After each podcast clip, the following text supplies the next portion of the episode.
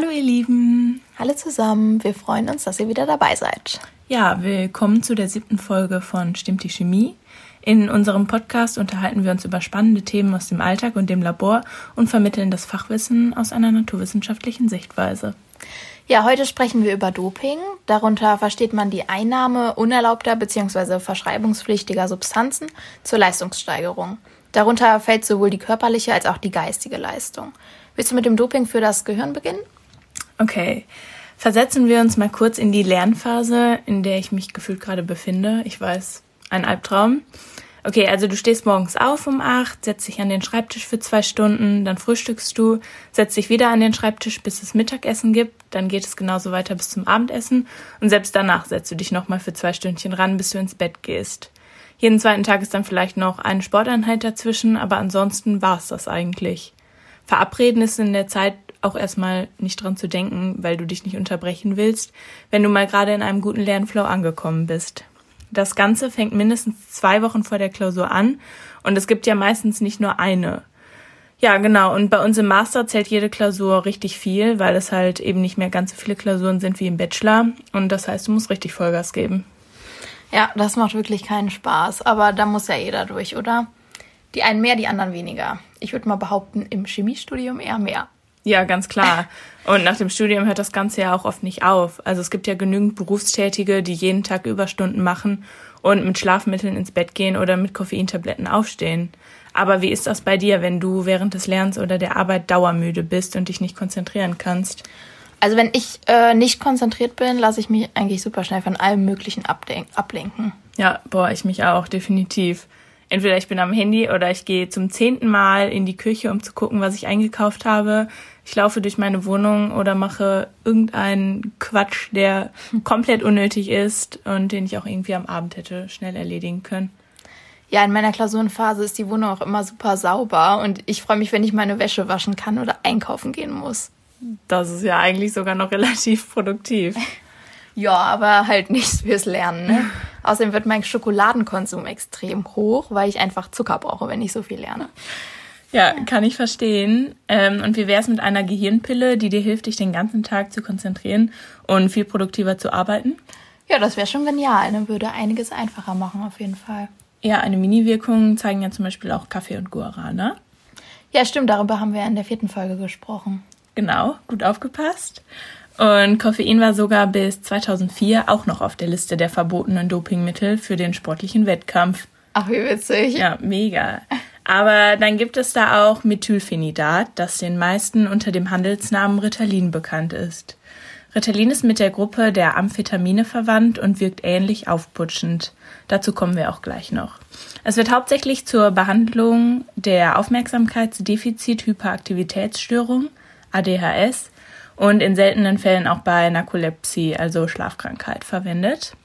Das heißt, es ist natürlich verschreibungspflichtig und fällt unter das Betäubungsmittelgesetz. Und wie kommt man dann da dran? Also im Internet kannst du ja eigentlich wirklich alles bestellen. Die Frage ist natürlich nur, wie seriös ist jetzt die Seite? Und irgendein Arzt wird dir das bestimmt auch verschreiben, wenn du dem ein paar Geschichten erzählst. Oder vielleicht kennst du sogar einen Arzt persönlich. Also ich glaube, das ist nicht das Problem. Ansonsten schön auf dem Schwarzmarkt. Okay, stimmt, da hast du natürlich recht. Aber mach das bitte nicht, auch wenn es verlockend klingt. Denn denk daran, Ritalin ist immer noch eine illegale Droge, solange es nicht verschrieben bekommt. Ja, 100 bis 200 Milligramm halten dich für gute zwölf Stunden auf den Beinen und bringen deinen Kopf auf Hochtouren. Und das Gute daran ist, dass es eben nicht so einen Drogenrausch mit sich zieht. Was meinst du mit Drogenrausch? Ähm, Drogenrausch bezeichnet einen Zustand, in dem du alles viel extremer wahrnimmst. Also jedes Gefühl, was du empfindest, wird verstärkt und du bist wie in einer Ekstase. So ein Drogenrausch wird ja auch oft als Trip bezeichnet. Du weißt bestimmt, was ich meine, oder? Ach so, ja, ja, ja, stimmt. Äh, heißt das, dass es keine Nebenwirkungen hat? Oh doch. Also langfristig machen die abhängig wie eigentlich fast jede Droge. Dazu kommen Depressionen, Nervosität, Unruhe, Schlaflosigkeit, Übelkeit, Appetitlosigkeit und ein vermindertes Durstgefühl.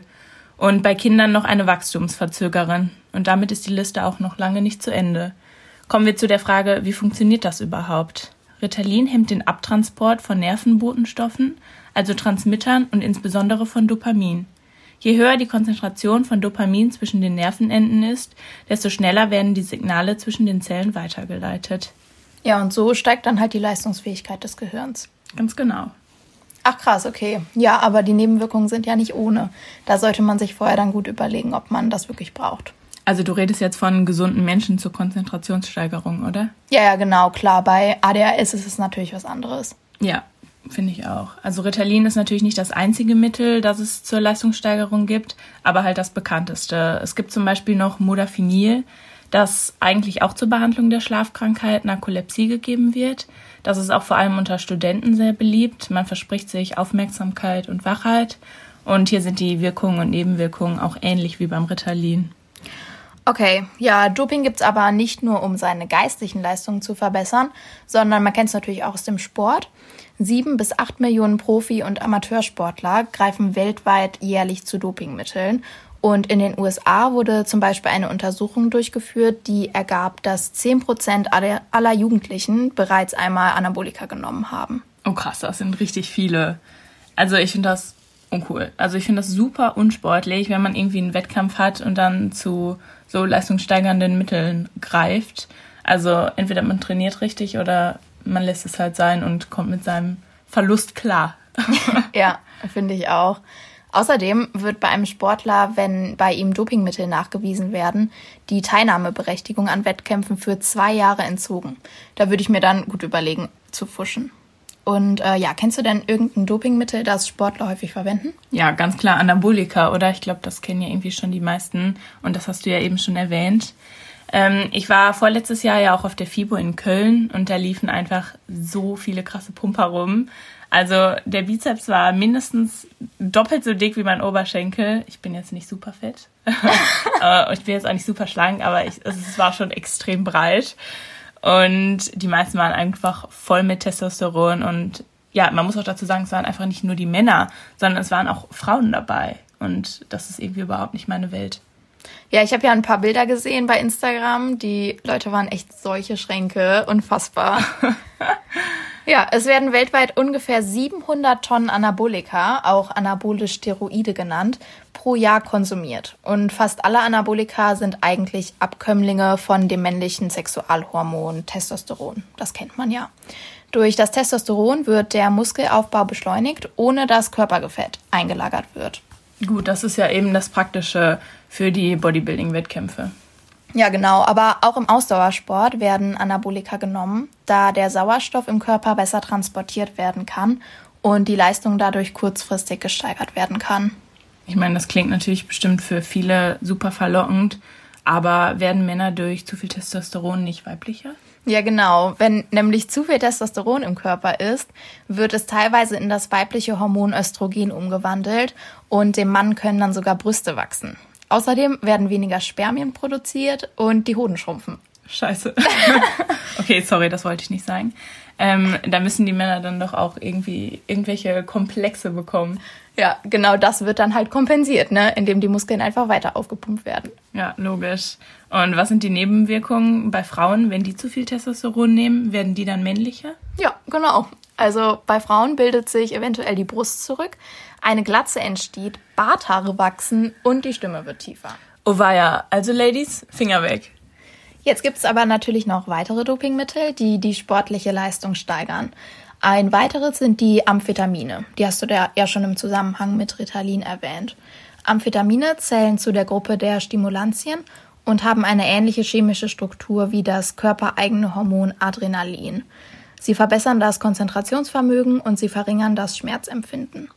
Bei der erhöhten Einnahme von Stimulantien reagiert das körpereigene Warnsystem nicht mehr und alle restlichen Körperreserven werden aufgebraucht.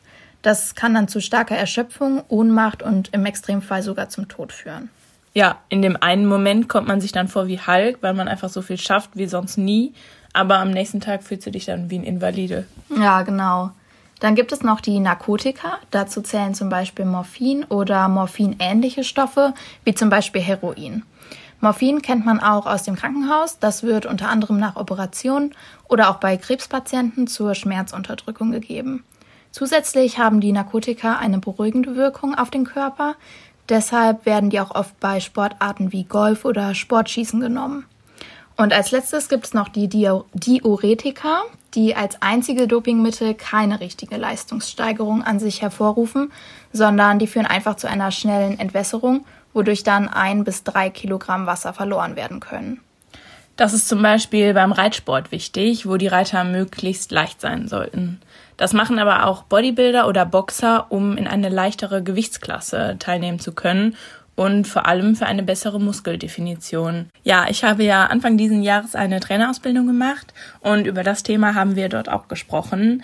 Das Schlechte daran ist halt, dass das nicht nur einmal gemacht wird, sondern alle paar Monate und dadurch dann das Bindegewebe der Haut total beansprucht wird und die Haut somit halt viel schneller altert. Ach, deshalb sehen die auch immer so schrumpelig aus. Ja, genau, auch deswegen. Aber gibt es nicht eigentlich auch Blutdoping? Davon habe ich irgendwie schon mal gehört. Ja, genau. Bei dieser Dopingmethode geht es darum, durch eine künstliche Erhöhung der Hämoglobinkonzentration die Sauerstoffaufnahme zu verbessern und das ermöglicht dem Sportler dann eine Steigerung seiner Ausdauerleistung und zwar um circa 5 Prozent. Die Blutkonserven können dabei von einem selbst stammen oder auch Fremdblutspenden sein. Auch wenn hier keine verschreibungspflichtigen Substanzen eingenommen werden, ist diese Art von Doping seit 1988 verboten. War schon so lange, aber ich finde das irgendwie ein total komischer Gedanke, wenn das Blut von einem anderen Menschen ist. Also ich meine, wenn das mein eigenes ist, war irgendwie trotzdem nicht so schön. Ähm, aber trotzdem, also ich würde mega gerne wissen, ob ihr Erfahrungen mit solchen Stoffen habt. Schreibt uns gerne bei Facebook oder Instagram, was ihr davon haltet. Ja, genau. Also ich persönlich würde niemals Ritalin ne-, einnehmen, weil ich einfach viel zu viel Schiss hätte vor den Nebenwirkungen. Und bis jetzt kommen wir eigentlich ganz gut durch unser Studium so ohne durch. Bis jetzt. ja, aber ich, also ich kann das schon verstehen, wenn manche vor einer so mega großen Klausur, wie zum Beispiel jetzt im Jura-Examen, sowas einmalig einnehmen, um damit irgendwie besser umzugehen, weil das bestimmt auch psychisch belastend ist. Aber es ist natürlich nicht die beste Methode. Es gibt bestimmt noch harmlosere Alternativen. Finde ich auch. Also ganz ehrlich, ich denke, ein Kamillentee tut's auch. Ähm, ich würde eher Zitrone-Ingwer nehmen, wenn das okay ist. Kriegst du. Ach, danke. ja, und das war's auch schon wieder mit der Folge. Wir hoffen, ihr konntet wieder was dazulernen und es hat Spaß gemacht.